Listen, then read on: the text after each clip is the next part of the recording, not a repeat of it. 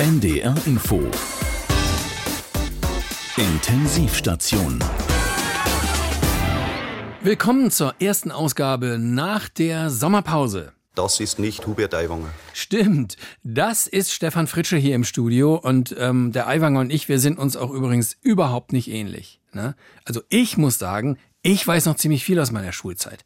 Die erste Sechs, der, der erste echte Stress mit meinem Lateinlehrer wegen Abschreibens, Ärger wegen mehrmaligen zu spät kommens. Ah ja, und dann dieser Brief in meiner Schultasche. Hm, von wegen Versetzung gefährdet, wenn es bei diesen Leistungen bleibt. Boah, also das hat mich schon ziemlich bewegt. Dass dies bei ihm wichtige gedankliche Prozesse angestoßen hat. Ja, und das auch. Ich meine echt jetzt, Versetzung gefährdet, das, das, das erinnere ich wie gestern. Aber es gibt eben auch Menschen, die sich an weniger Wichtiges nicht erinnern, ne, weil es ja auch Lappalien waren. So ein Hitlergruß. Ja, kann sein, muss nicht. Ach, und schon so lange her. Menschenunfreundliche Witze? Ja, vielleicht. Ist mir auf alle Fälle nicht erinnerlich. Ja, da ist er nun auch wirklich in bester Gesellschaft. Ne? Nicht erinnerlich. Gott, das kennt auch jeder. Gehst du in den Keller und zack. Boah, warum bin ich überhaupt hier? Was wollte ich? Äh, äh, Ist mir auf alle Fälle nicht erinnerlich. Ja, jeder hat so seine Blackouts. Ja, an Stellen, wo man sich verdammt nochmal so gern erinnert hätte. Das fing ja auch 45 allgemein an mit den Erinnerungslücken. Ne? Viele konnten sich einfach nicht mehr erinnern. Wie, ob ich dabei war? Äh, nein. Also Parteieintritt ist mir nicht mehr erinnerlich. Ich war ja im Widerstand. Ja, die Erinnerungslücke wird nun endlich auch mal tiefer analysiert.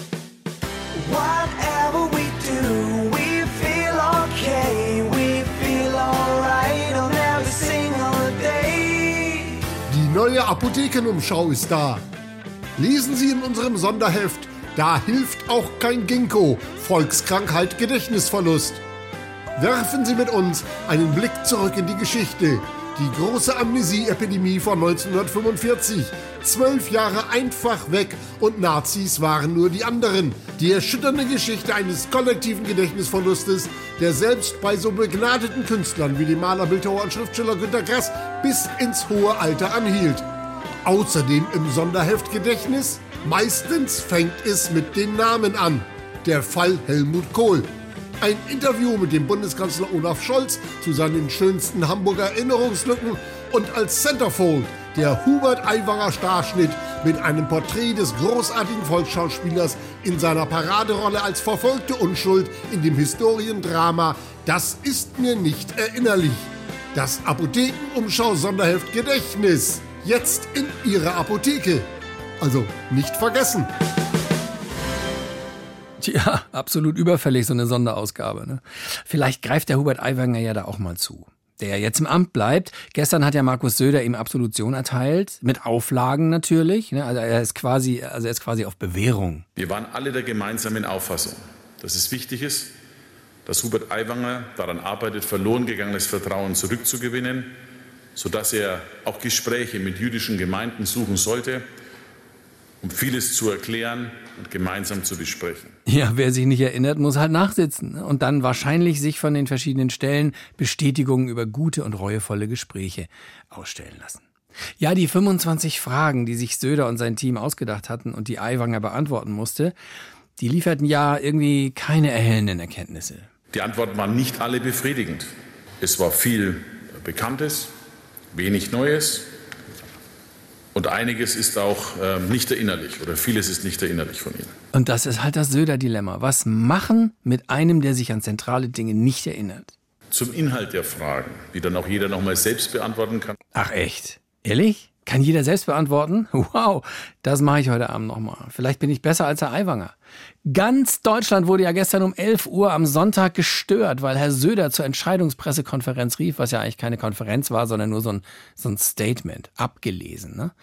Und wegen durchstechendster Informationen war vorher schon das Ergebnis gemeldet worden. Entscheidend bei dem Rumgeeiere war ja. Damit steht auch fest, wir werden in Bayern die bürgerliche Koalition fortsetzen können. Es wird definitiv in Bayern kein Schwarz-Grün geben. Ja, das eine folgt halt aus dem anderen. Und das eine ist nun mal wirklich wichtiger als das andere. Ja? Das ist die bayerische Kausalkette. Diese Nichterinnerlichkeit, die jetzt von Söder quasi akzeptiert wurde, äh, die könnte doch nun auch mal in der Gesellschaft Platz greifen. Eiwangern im Alltag. Hey, Sie wissen es nicht mehr? Macht nichts. Ey, sag mal, das gibt's ja wohl nicht. Hier gilt rechts vor links, du Affe. Sag mal, hast du das in der Fahrschule nicht gelernt? Also, daran kann ich mich wirklich nicht erinnern. Ach so. Ja, dann. Moin, Manni. Sag mal, brauchst du meine Heckenschere noch? Die habe ich dir doch letztes Jahr ausgeliehen. Echt? Daran kann ich mich gar nicht mehr erinnern. Ach so. Nö, dann, dann ist okay. Und äh, warum möchten Sie jetzt ausgerechnet bei uns im Unternehmen anfangen? Also, wenn ich ganz ehrlich bin, daran kann ich mich gar nicht mehr so genau erinnern. Ja, super. Sie haben den Job. Glückwunsch. Du hast seit zwei Jahren eine Affäre. Warum haben wir überhaupt geheiratet? Geheiratet? Daran kann ich mich gar nicht mehr erinnern. Was? Ach so, Schatz, ja dann verzeih ich dir.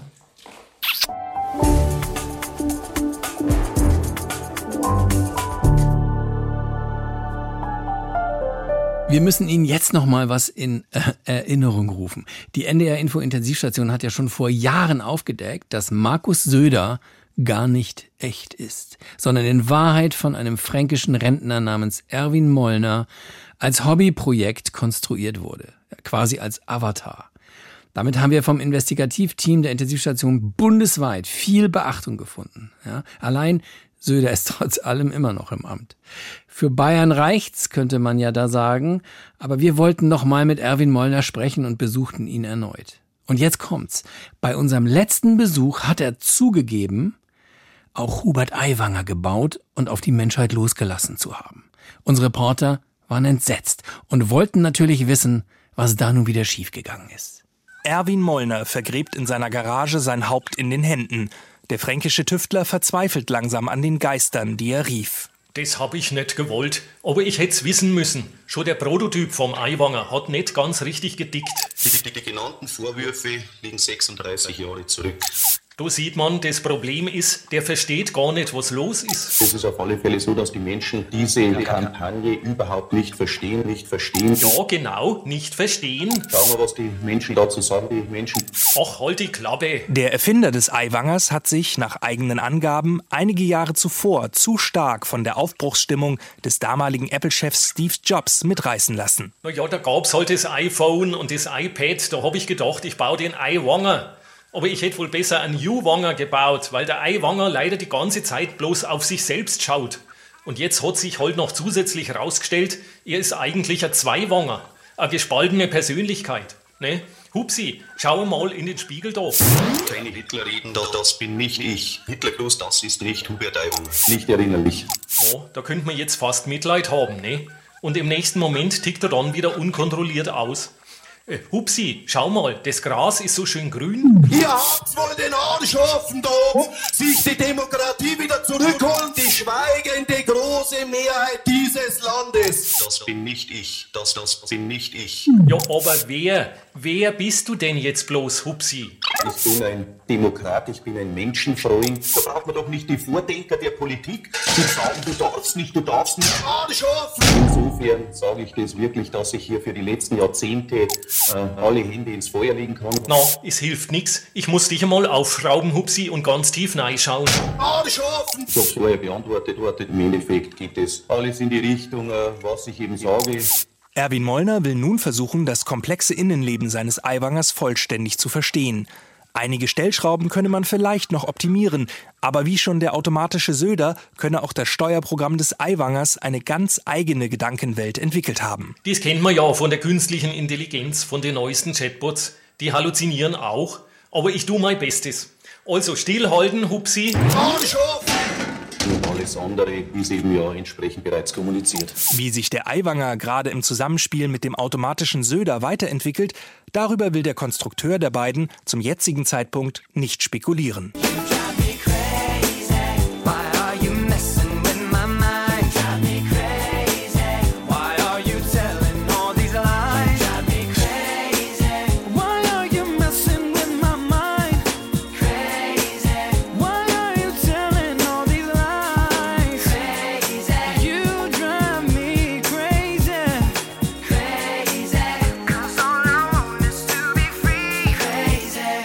Heute war Gillermoos. Ja, Gillermoos, das ist so eine Besonderheit, die es nur in Bayern gibt. Da treffen sich Parteien in Bierzelten nebeneinander und reden aufeinander ein. Also ohne, dass die Adressaten anwesend wären, weil die sind ja nebenan im anderen Zelt. Es ist irgendwie absolut skurril. Aber eine bayerische Tradition und somit nicht wegzudenken. In sechs Wochen ist ja Bayernwahl. Gerade hat Söder seine Wiederwahl mit der Begnadigung Hubert Aiwangers perfekt gemacht. Und insofern dürfte da jetzt ja nichts mehr anbrennen. Aiwanger bleibt. Die Freien Wähler sind zufrieden. Bei uns in der Schule ist auch so viel passiert. Ähm, Mai, Jugendsünde. Ja, Mai, eben. Und Söder, der blickt jetzt nur noch nach vorn und war natürlich auch beim Gillermoos in Abensberg. Es ist ja wie immer eine über alle Maß ein gigantische bierselige Veranstaltung. Die Zelte sind voll und man fragt sich, müssen die eigentlich alle nicht arbeiten? Ja, wenn sie den Rednern zuprosten, die da sagen, Arbeit muss sich ja wieder lohnen. Äh, haben sie sich ja alle freigenommen ne, am Montag? Oder ist es gar ein christsozialer Feiertag da in Bayern? Ich weiß es nicht. Oder besser, es ist mir nicht erinnerlich. Aber ähm, was immer dabei ist, ist Provokation. Die haben den Schuss nicht gehört. So, und dazu noch ein paar gute Metaphern. Frau Paus ist die personifizierte Stand, das personifizierte Standortrisiko. Ja, und darauf noch eine Maß. Und dann ist das auch mit den Metaphern wurscht. Jedes Jahr Gillamos, es müsste jeden Monat sein. Schön, dass es es gibt, weil sonst gäbe es ja auch kein Best-of Gillamos. Herzlichen Dank, dass Sie heute Abend, heute Morgen hier alle da sind. Nicht Berlin, nicht Kreuzberg. Gillamos ist Deutschland. Der größte Stammtisch der Welt. In dem am besten regierten Bundesland, dem Freistaat Bayern. Und gerade in den letzten Tagen hat er eine Aufgabe zu lösen gehabt. Markus, die ich finde, die hast du bravourös gelöst. Sehr gut, genau so war es richtig, das so zu machen. Es war verdammt schwierig. Friedrich Merz. Böse Zungen könnten anmerken, dass das kulturelle Aneignung war, die Trachtenjacke, die er getragen hat. Lieber Friedrich, zunächst mal ein herzliches Dankeschön. Hier ist vorne alles nass. Herzlich willkommen und Dankeschön. Hier lebt sich's einfach besser, auch für dich. Dankeschön. Am Ende entscheidet der freie Bürger, was er ist und nicht ein paar grün ausgehungerte Funktionäre. Ich gehe sogar so weit. Die halbe Welt frisst und säuft gern bayerisch. Denkzettel! Denkzettel nach Berlin! Die Hampel-Ampel ist die schlechteste Regierung, die Deutschland je hatte. Söder, warum gehen Sie nach Gillermoos? Weil in jedem bayerischen Dorf mehr Verstand steckt als in manchen Berliner Regierungsviertel, meine sehr verehrten Damen und Herren. Die wissen nicht, was unten los ist. Die entscheiden Dinge, die wir vielleicht nur am Rande als Normalbürger einordnen können. Der Normalbürger, der braucht weder studiert haben, noch Politiker zu sein. Das sagt ihm sein gesundes Bauchgefühl. Und so können Sie alle Themen durchdiskutieren. Was macht Sinn, was macht nicht Sinn. Und da bringen wir als Freie Wähler einfach auch die Erdung mit. Für den richtigen Einsatzzweck ist jede Technik die richtige Technik. Diese heutige Gesellschaft der ja, der völligen Modernität und was weiß ich noch alles. Das sind Verfallserscheinungen in diesem Land, die wir stoppen müssen. Also wir brauchen eine geordnete So, meine Damen und Herren, wir blenden uns an dieser Stelle aus der Rede des Freien Wählerchefs Aiwanger aus.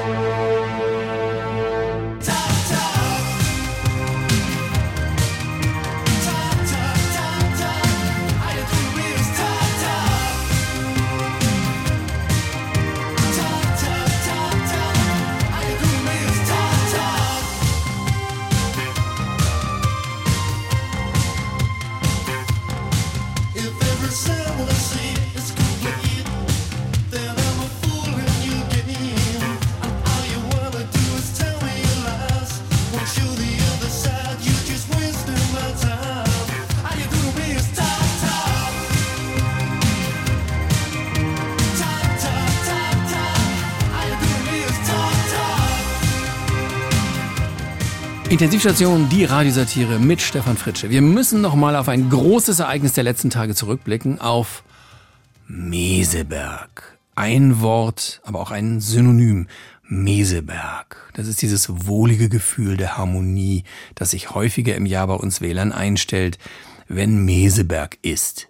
Denn Meseberg bedeutet, sie vertragen sich, sie hören sich zu, sie lächeln, sie sind gut zueinander.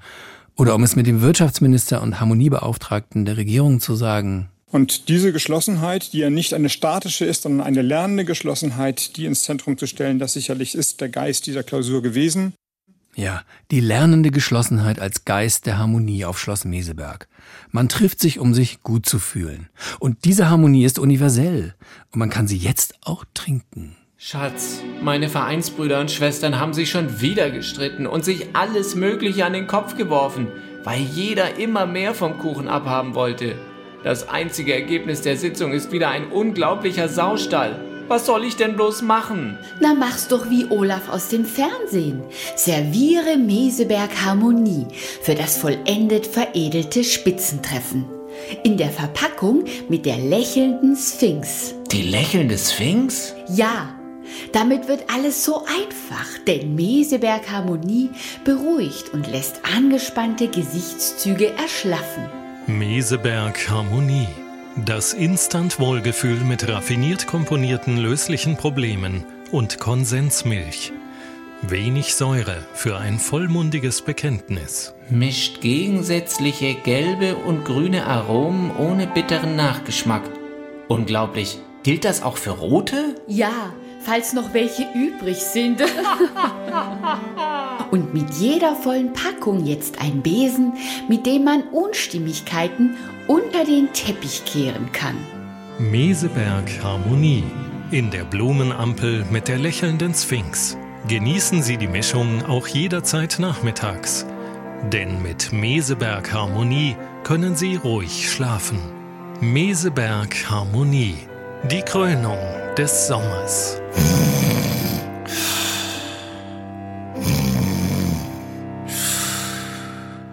Meseberg. Ja, Meseberg ist immer ein Highlight und da wird ja auch nicht nur nett zusammengesessen und lieb lieb gemacht und Kaffee getrunken, da wird auch was endgültig entschieden. Das Wachstumschancen, auch wenn es gerade scheiße läuft mit der Wirtschaft, gesetzt zum Beispiel. Das hatte ja Frau Paus, äh, oh Gott, wer war das jetzt noch? Frau Paus ist das personifizierte Standortrisiko. Ja, in Form äh, der Familienministerin. Also dieses Risiko hatte das Wirtschaftschancenkarren aus dem Dreckziehen-Gesetz vom Lindner blockiert, weil Lindner vorher nur 2,4 Milliarden für die Kindergrundsicherung übrig hatte. Das Förmchen war zu klein für sie und so hatte sie vor Wochen dem Christian auch sein Förmchen weggenommen. Kita-Leiter Olaf Scholz guckte sich das an, drohte mit Handyentzug und man einigte sich dann doch. Auf dieser legendären Einigungsfriedenspfeifen-Pressekonferenz hörte man dann, dass es eigentlich kein weiteres Geld gibt und dass selbst 2,4 Milliarden echt eine Herausforderung ist. Deshalb darf von einer Reform kein Anreiz ausgehen, nicht sich um Erwerbsarbeit zu bemühen. Wir wollen nicht zusätzliche Anreize geben, sich nicht um Arbeit zu bemühen. Mein Anliegen ist es, äh, Erwerbsanreize zu erhalten. Wir geben hier einen Anreiz, dass es eine Arbeit braucht. Also aufgepasst, liebe Bedürftige und Kindergrundsicherungsfans. Es gibt wenig bis nix mehr. Weil wenn dem so wäre, hätte keiner mehr Bock zu arbeiten. Denn der Grund für Kinderarmut ist ja oft die ähm, Armut an Arbeit der Eltern. Ja, natürlich, die Armut an Arbeit der Eltern. Damit es nicht so weit kommt, braucht es eben Anreize. Mein Gott, gut, dass es die FDP gibt. Finanzministerium, Staatssekretär Walter von Strippen. Der Chef, also der Herr Lindner, ist augenblicklich nicht momentan. Hallo Walter, hier ist der Chris. Äh, welcher Chris? Christoph Schneider, Justizministerium, die Rechtshand von Buschmann. Ach so, der Chris. Was geht bei euch? Ja, ganz dickes Ding. Ja, deswegen rufe ich auch an, Walter. Also dein Chef, der hat doch kürzlich erst diese geniale Rede bei der Pressekonferenz zur Kindergrundsicherung gehalten. Von wegen falsche Anreize und wer kassieren will, der soll einfach mehr arbeiten und so. Ja, danke für genial. Das war alles von mir. Ach. Also nicht direkt von mir. Ich habe einfach ChatGPT auf ein altes FDP-Grundsatzprogramm und dieses mm, Lehrbuch losgelassen. Welches Lehrbuch? Ah, wie hieß das Ding noch? Ah ja, äh, genau. Sozialdarwinismus für Dummies. Das war's. Ja, auf jeden Fall ist die Argumentation hier voll eingeschlagen. Buschmann hatte jetzt die Idee, alle Gesetze und Verordnungen nach der sogenannten äh, Lindner-Doktrin noch einmal durchzuforsten und zu überarbeiten. Lindner-Doktrin? Ja, Armut bekämpft man nicht mit Geld. Äh, Sie geht von selber weg, wenn die Armen sich etwas mehr anstrengen. Alles andere schafft falsche Anreize. Ach so, die Lindner-Doktrin. Äh, Wir sagen immer, weg mit den Rettungsringen, lernt lieber schwimmen. Ja. Rettungsringe, zu viel Kindergeld und Zebrastreifen, das sind alles nur falsche Anreize. Äh, Zebrastreifen? Ja, Zebrastreifen sind ein negativer Anreiz für Fußgänger, einfach so über die Straße zu latschen. Und die armen Porsche-Fahrer müssen es dann hinterher ausbaden, sagt wenigstens der Lindner. Ja, und deswegen sagt der Buschmann, äh, Justiz und Finanzen müssen gemeinsam den Grünen und den Sozen die Stirn bieten. Also die Eigenverantwortung muss weiter gestärkt werden. Das Risiko muss wieder weg vom Staat hin zum Bürger. Äh, Weißt du, hilf dir selbst, dann hilft dir Gott, äh, aber bitte nicht mit Steuergeldern. Sagt Lindner ja auch. Armutsbekämpfung nicht mit der Gießkanne, sondern mit der Pumpe. Wieso mit der Pumpe? ja, Pumpe, weil da kommt nur was raus, wenn man sich anstrengt und auch was dafür tut. Ein echter Lindner.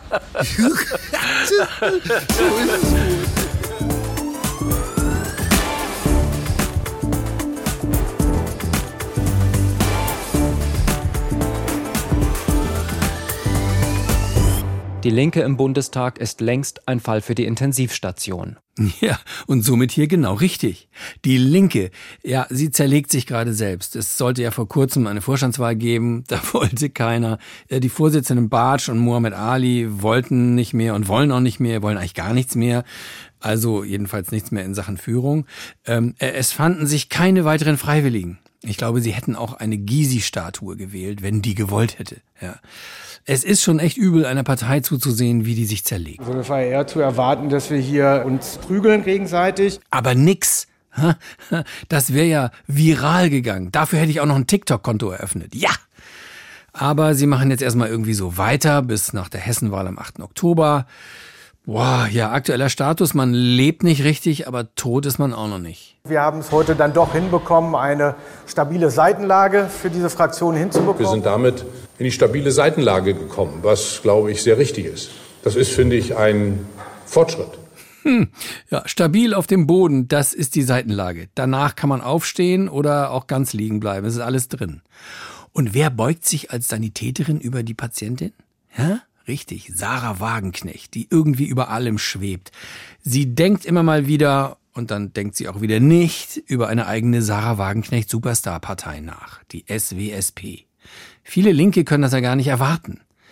Und ich bin jetzt mit ihr verbunden, Sarah Wagenknecht. Frau Wagenknecht, Sie und die Partei Die Linke. Immerhin nennen Sie uns noch in einem Atemzug. Ja, Frau Wagenknecht, da kommen wir gleich noch drauf. Amira Mohamed Ali und Dietmar Bartsch wollten ja als Fraktionschef nicht wiedergewählt werden. Am Ende hat man die Nachfolge dann vertagt, weil es keine stabilen Mehrheiten gab und sie waren auch anwesend, aber dafür, dass es eine so wichtige Sitzung war, fehlten doch prominente Vertreter der Partei, wie zum Beispiel Gregor Gysi.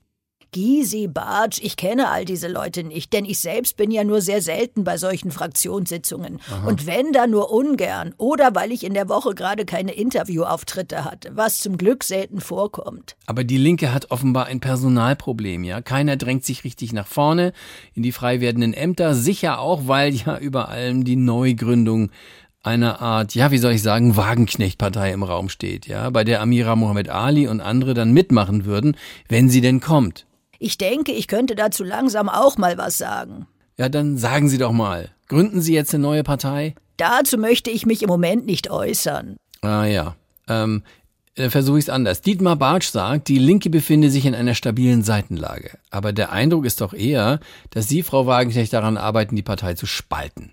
Ja, unversöhnlich zu spalten. Denn es wird ja unterstellt, es gehe Ihnen nicht um Positionen oder um sozial Benachteiligte, sondern nur um ein einziges Ziel, sich selbst. Und falls ich auch mal was dazu sagen darf, ich stimme gelegentlich mit den Positionen meiner Partei nicht überein, die sich zu einer Lifestyle-Linken entwickelt hat, die eine gut situierte Großstadtklientel anspricht, aber nicht die Verlierer, die Armen und sozial Benachteiligten, die das härteste Leben haben. An diese muss wieder gedacht werden, was zugegebenermaßen schwerfällt, wenn man in meiner finanziellen Lage ist. Aber deshalb bleibt es doch richtig und wichtig. Und darum kümmert sich dann Ihre neue Partei, die die jetzigen Linken spaltet und damit unbedeutend machen wird? Jetzt beschwören Sie einen Vorgang, über den ich noch gar nicht richtig nachgedacht habe, wie ich da austrete, und dann geht ein Teil der Bundestagsabgeordneten mit ihrem Mandat mit mir in eine neue Partei und der Rest bleibt zerschmettert zurück, ohne Fraktionsstatus, mit weniger Redezeit, weniger Geld, kaum politischem Einfluss und ohne Aussicht auf Wiederwahl. Da scheinen Sie ja doch schon ziemlich genau drüber nachgedacht zu haben. Wer seine Ansicht in einer Partei zu 100 Prozent durchsetzen will, muss eine eigene gründen. Dazu möchte ich im Moment noch nichts sagen. Das muss wohl überlegt sein. Ah. Die Gründung einer neuen Partei ist nicht trivial und beinhaltet einige Probleme. Ich müsste dann ja im Gegensatz zu jetzt in Sitzungen gehen, Ausschussarbeit machen, anwesend sein, Beschlüsse einhalten und das alles. Und mit meinen zugespitzten Positionen zu Flüchtlingen, Russland, Sicherheit und so weiter hole ich mir ja eine Menge AfD-Anhänger ins Haus. Ich möchte aber nicht in einer Partei sein, in der Mobbing und offene Feindschaft an der Tagesordnung sind, dann könnte ich ja auch in der Linken bleiben. Dann machen Sie das doch einfach. Vielen Dank, Frau Wagenknecht. Can't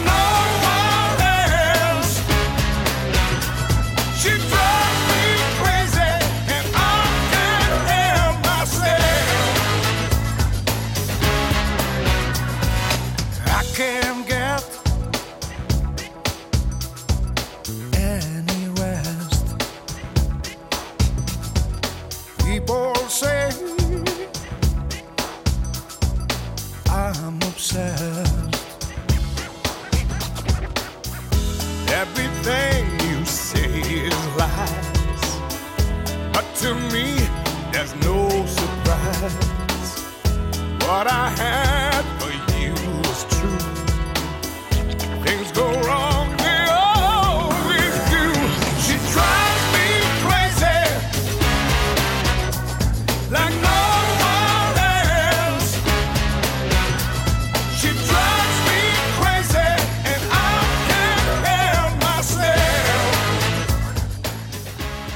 Der Wolf muss sich ja demnächst warm anziehen. Nicht nur, dass er sich frecherweise hier in Deutschland jetzt wohlfühlt, nein, er will auch was fressen.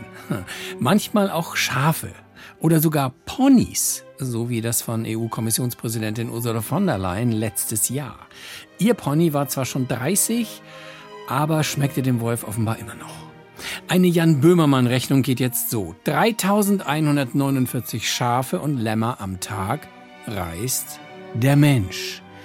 55 der Wolf. Und das auch nur ausnahmsweise an einem einzigen Tag in der letzten Woche. Ja, schwer vergleichbar, sagen jetzt Eingeweihte. Klar, aber sonst macht's auch keinen Spaß. Also der Wolf. Schlimm, böse, reißerisch, wieder da und politisch wird jetzt darum gestritten, ihn leichter abzuschießen. Das heißt ja auch nicht mehr vornehm entnehmen. Nein, es heißt abschießen. In Wolfskreisen herrscht darüber Missstimmung. Man ist einfach enttäuscht. Und ich bin jetzt verbunden mit GW1387S, Spitzname Spooky. Also Spooky, Umweltministerin Lemke von den Grünen will Abschüsse erleichtern. Haben Sie Angst? Es ist zum Heulen. Au! Da hat man uns jahrelang erzählt, Wölfe, kommt wieder nach Deutschland. Wir brauchen euch hier ganz dringend. Und jetzt sind wir da. Und plötzlich will man uns abknallen. Was ist das bitte für ein Signal? Meinen Sie etwa, irgendeine ach so dringend in Deutschland benötigte und umworbene Fachkraft ist jetzt noch bereit, aus Südamerika oder Indien nach Deutschland zu kommen? Äh, Moment mal. Also am Anfang herrschte hier doch eine tolle Willkommenskultur. Jeder einzelne Wolf, der hier im Norden ankam, wurde tagelang vom NDR gefeiert, gemeldet und sogar oft mit einem Kamerateam begleitet. Aber da wussten wir ja auch nicht, dass sie über unsere unschuldigen Schafe herfallen. Hallo? Von irgendwas müssen wir ja auch leben. An eure Großmütter dürfen wir ja auch nicht ran. Dabei habt ihr davon mehr als genug. Ich sag nur, die Rente ist sicher. Äh, ja, okay. Ähm, Spooky, ich könnte mir vorstellen, dass Sie besonders von den Grünen enttäuscht sind, oder? Also Stichwort Steffi Lemke. Naja, die Grünen, die tun immer so lampfromm, wenn es um Naturschutz geht. Aber wenn sie dann mal Natur erleben, sagen sie, eh, Natur, das müssen wir irgendwie regeln. Wahrscheinlich schlagen sie bald einen Veggie Day für uns Wölfe vor. Viel zu leicht zu durchschauen. Nee, nee, wir Wölfe hatten eigentlich auf die FDP gesetzt. Auf die Liberalen? Ich meine, bei einem Naturschutzthema? Na klar, die sagen doch immer, der Markt regelt das. Angebot und Nachfrage und so. Das ist Natur pur. Das ist Darwinismus, Survival of the Fittest. Genau das Ding von uns Wölfen. Und normalerweise will die FDP ja auch nie was regeln. Nicht bei Autotreibstoffen, Nicht bei der Vermögensumverteilung, nicht bei Sportwetten oder dem Werbeverbot für Süßigkeiten. Aber ausgerechnet bei uns Wölfen, die wir ihnen so ähnlich sind. Ich sag nur Wolf of Wall Street. Ausgerechnet bei uns machen sie eine Ausnahme und fordern den Wolfsbestand zu reduzieren auf ein sozial verträgliches Maß. Machen die jetzt auch noch Sozialpolitik? Einmal, einmal setzt man auf die FDP, die Freiheitspartei, am Arsch. Mein Rudel und ich wissen, wo der Lindner wohnt. Au!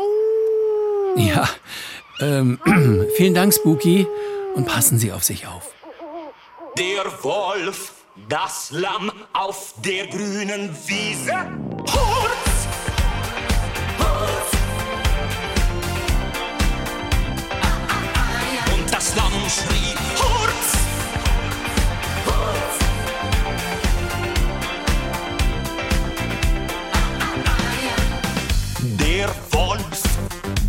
Lamm, ein Lurch lugt hervor. Das Ganze erinnert mich ein bisschen an Peter und der Wolf. Und kommen da noch mehr Tiere vor, außer Wolf und Lamm? Maybe we could repeat it from the first phrase.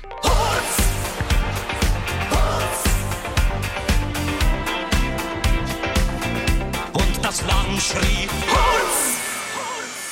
Intensivstation, die Radiosatire mit Stefan Fritsche. Einvernehmlich oder nicht? Luis Rubiales, spanischer Fußballverbandschef, sagt, sein kleiner Mundkuss für Jennifer Hermoso nach dem Gewinn der Frauen-WM sei doch halb so wild gewesen. Seitdem gibt's in Spanien nur noch ein Thema, neben den Überschwemmungen. Muss Rubiales gehen oder nicht? Und war's so schlimm oder nicht so? Ich glaube ehrlich gesagt, dass, das, ähm, dass da mehr draus gemacht worden ist, als es in Wirklichkeit war. Aus Versehen auf den Mund, so ist es für mich gewesen. Ähm, sie hat sich ja jetzt geäußert, hat gesagt, das ist richtig klasse, fand sie es nicht. Ähm, also ich sag mal, wenn Männer sich freuen und sich umarmen und, ähm, und, und, und irgendwas zu feiern haben, dann kann auch mal sein, dass man sich aus Versehen auf den Mund küsst. Mm, aus Versehen. Männer und Mundküsse. Also ich persönlich habe das jetzt nicht so häufig gemacht oder erlebt. Ja, aus Versehen auf den Mund. Was ist das nächste? Aus Versehen aufs Dekolleté, Nacken. Naja, hey, im Überschwang, da kann doch sowas mal, da muss doch nicht gleich. Doch! Doch, Spanien debattiert jetzt tiefer. Toxische Männlichkeit der patriarchalen spanischen Gesellschaft. Ja, und äh, hat dieser Rubiales nicht schon öfter? Also, wenn er noch einen Funken Lippenfeuchter hat, dann muss er zurücktreten. Jetzt! Gleich! Was uns aber jetzt alle interessiert, wie geht denn das eigentlich noch weiter? Wer findet da noch was, um Rubiales Kuss harmlos zu reden? Wir blicken mal in die Glaskugel. 15. September 2023. Ein brandheißes Foto von Jennifer Hermoso geht durch die Presse. Als dreijähriges Mädchen hat sie im Sandkasten einen Jungen umarmt. Rubiales sieht darin den Beweis, dass er von Hermoso zwangsgeküsst wurde.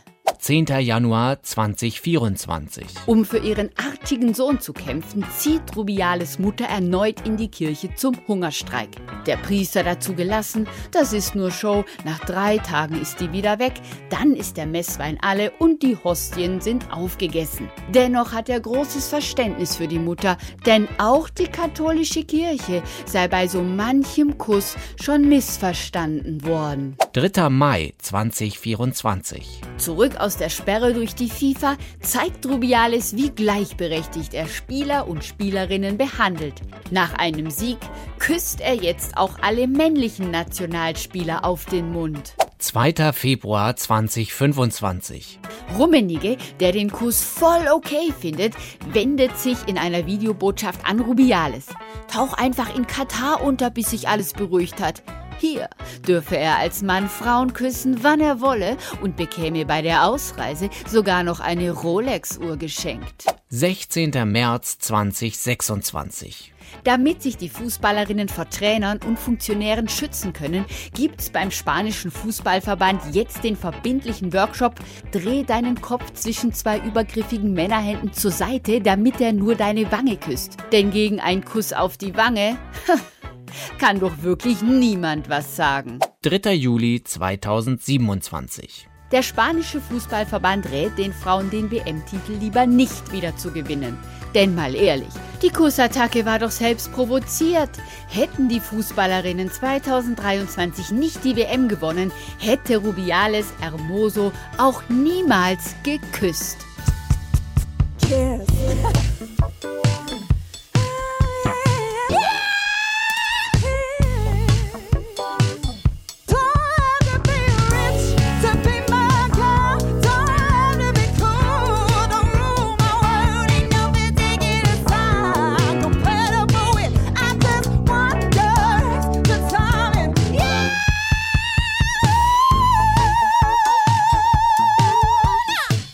Schule hat begonnen. Das kriegt man dadurch mit, dass es wieder Kritik am Bildungswesen gibt. Der Bildungsmonitor hat auch keine guten Nachrichten. Es gibt nach wie vor zu wenig Lehrer, schlecht ausgestattete Schulen, unmotivierte Schüler, Unterrichtsausfälle, kein WLAN, dreckige Toiletten. Nicht überall, aber immer noch viel zu viel. Und deswegen auch immer noch viel Filmstoff. Hey, gehst du Deutsch oder gehst du Pause? Ich geh Pause. Ist eh kein Lehrer da. Nach dem Riesenerfolg von Fuck You Goethe 1 bis 3 feiert die deutsche Bildungspolitik den neuesten Riesenerfolg. Fuck You Schöler. Hallo zum neuen Schuljahr. Mein Name ist Frau Mollenhauer. Bitte teilt euch doch zu dritt einen Tisch. Bei 90 Schülern pro Klasse ist das eventuell etwas eng hier. Fuck You Schöler. Eine urdeutsche Tragikomödie.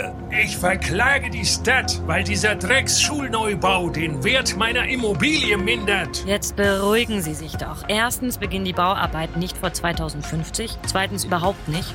Und drittens kann ja nicht ein einziger Lehrer 700 Schüler unterrichten. Guck mal, ich kann den Putz abknibbeln und auf mein Pausenbrot legen. Spinnst du, wenn das die Lehrerin sieht?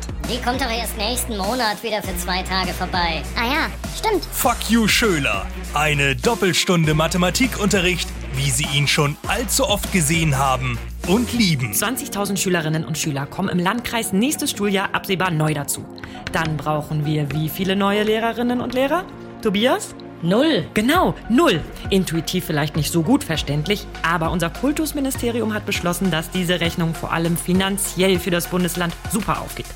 Also ist das als richtig definiert. Fuck You Schöler. Die lustigste deutsche Schultragödie seit der Feuerzangenbowle. Also, das ist eine Dampfmaschine. Sollten wir nicht was über Elektromobilität lernen? Nee, das Lehrplan sagt, ich bring euch die Dampfmaschine bei. Es heißt die Lehrplan, nicht dat Lehrplan. Kindchen, wen kümmert denn angesichts der verdreckten Klos in dieser provisorisch als Schule eingerichteten ehemaligen Brennelementefabrik der Grammatik? Fuck You Schöler. Die rasend komische Antwort auf die grandiosen Erfolge Fachkräftemangel 1 und 2, Club der schon sehr lange toten Dichter und Liebling, ich habe die Bildungsausgaben geschrumpft. Jetzt in jedem Bundesland. Seit 20 Jahren gibt es keine Partei, die nicht bessere Bildung im Wahlprogramm hätte. Und jetzt rangieren wir kurz hinter Burkina Faso. Also äh, gefühlt. Ja, keine Lehrer da. Wer macht's? Das ist die große Frage. Ich habe mich mal auf den Weg gemacht und geschaut, wo gibt's eigentlich in Deutschland Lösungsansätze? Wo gibt's mal neue Ideen, um Bildung in Deutschland doch noch, also wenigstens in Ansätzen möglich zu machen? Und ich habe eine sensationelle Schule mit einem durchschlagenden Prinzip entdeckt. Ich bin hier in der 9a der Richard David Precht Gesamtschule, wo seit fast 40 Minuten hier hinter mir der Elftklässler Torben Germeier die 9a in Geschichte unterrichtet. Hey Leute, das war kein Witz mit dem Kniefall. Der Typ hieß Willy Brandt. Und ey klar, zuerst sah das aus wie eine Geringverdieneraktion. Aber hey, Deutschland war übelst verschreddert in Polen. Und da kam diese Wokeness-Aktion Hyperlol. Das war der Burner in Deutschland. Und ich meine, nach der ganzen Nazi-Nummer, da konnte man nicht sagen, läuft bei dir Germany. Und da gehst du mit so einem Kniefall echt steil. Ja, das ist Geschichtsunterricht, der mal etwas anders läuft. Der Torben hatte den Stoff vor zwei Jahren online, fand das cool und kann das jetzt wunderbar weitervermitteln. Oh, da ist jetzt etwas passiert. Hey Leute, Leute, Ruhe jetzt, Ruhe jetzt. Sonst machen wir heute keinen klassen Insta-Gruppenpost eurer neuen Tattoos am Ende der Stunde, okay? Also, wo waren wir? Ah ja, Brand. Der hat übrigens immer gern voll lau gebadet. Ja, das scheint mir hier alles ganz gut zu funktionieren. Mittlerweile stehe ich vor der Klasse. Neben mir steht Selma Pöttenkirchen. Selma, du bist in der 12. und nebenbei Mittelstufenkoordinatorin. Ist nicht immer leicht, aber geht. Ja, du bist 17. Korrekt. Ich weiß aber, wie die Kids ticken und wie der Stoff rein muss. Sie ist ja bei Torben. Mhm. Die Kids fressen dem aus der Hand. Also wenn kein Lehrer mehr Bock hat und nur noch die Seiteneinsteiger aus der Gastro oder der Hundeschule kommen, die sowas von keinen Plan haben, dann machen wir es eben selbst. Das Ministerium findet es auch cool, die lassen uns machen. Hauptsache du weißt am Ende, was Willi für ein geiler Typ war, wenn du blickst, was ich meine. Hm.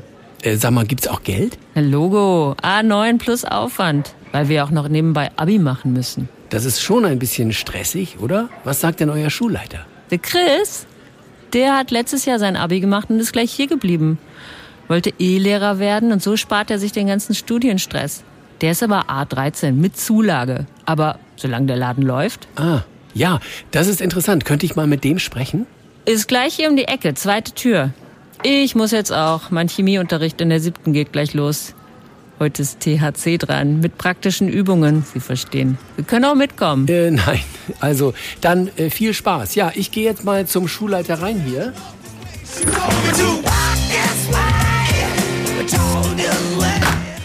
Äh, gut, ja, da ist gerade Pause, wie ich sehe. Da will ich jetzt auch nicht stören, aber insgesamt macht es hier einen sehr progressiven Eindruck. Hier wird Schule einfach neu gedacht und vielleicht kriegen wir so die Bildungsmisere ein Stück besser in den Griff. Und mit diesen hoffnungsvollen Eindrücken gebe ich zurück ins Studio. Die erste Stunde fängt an, doch keiner ist da, weil keiner wirklich Bock hat. Keiner weiß, wie der Lehrer heißt, sie nennen ihn nur du Opfer. Die Hausaufgaben sind nicht runtergeladen, die sind selber gemacht, ich schwör drauf. Die Selbstmordrate der Lehrer steigt, die meisten haben schon Burnout. Der Chemielehrer labert irgendwas von Phosphor, das interessiert kein Schwein. Ich hab einen Plan, wir machen alle frei, schlag den Feuermelder ein. Das ist neu, das ist neu, hurra, hurra, die Schule brennt. Das ist neu, das ist neu, hurra, hurra, die Schule brennt. Jetzt haben wir noch einen ganz besonderen Tipp. Es geht um die ARD Audiothek. Ja, das Wort hören Sie wahrscheinlich sehr, sehr oft, wenn Sie Radio hören. Die Audiothek, da ist so unglaublich viel Gutes drin und wir empfehlen Ihnen vom Guten das Beste. Wie könnte ich den kleinen Michael vergessen? Der kam ja jeden Freitag und sagte jedes Mal mit leuchtenden Augen. Synapsen bitte, Frau Lange. Die ersten Minuten musste er immer sofort hören. Die restlichen musste ich ihm einpacken. Jetzt gibt es neue Podcast-Folgen mit ganz vielen Geschichten aus der Wissenschaft, von kleinen Viren und großen Entdeckungen. Genau was für Michael. Synapsen bitte, Frau Lange. Synapsen, ein Wissenschaftspodcast vom NDR. Für Michael und all die anderen. Jetzt in der ARD Audiothek. Das war sie schon, die erste Ausgabe der Intensivstation nach der Sommerpause und irgendwie war es ja doch wie immer. Mit dabei waren heute Peter Stein, Antonia von Romatowski, Axel Naumer, Marco Grün, Richard Berkowski, Hartmut Grave, Stefanie Ray, Torben Pöls, Sabine Korbmann, Dennis Schwalm, Eva Engert, Jarek Pöls und in der Technik Christian Besicke. Mehr Satire wie immer in unserer Schwestersendung Extra 3 schon wieder am Donnerstag um 22.45 Uhr oder auch rund um die Uhr auf x3.de. Mein Name ist Stefan Fritsche. Wir sind nächsten Montag wieder da und äh, ist noch was, Herr Merz? Und wenn Sie der Meinung sind, dass das Scheiß ist, was ich hier gerade sage. Und wenn, ist auch egal, weil wir sind jetzt durch hier. Alles Gute auf der sehr breiten Seite des Lebens, vor allem in den Bierzelten.